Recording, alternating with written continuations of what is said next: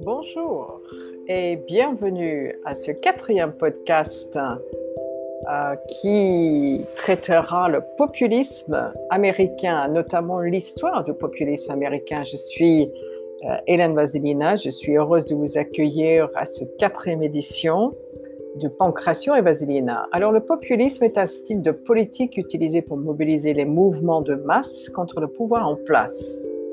Les populistes prétendent parler pour le peuple ordinaire, prenant une position de nous contre eux.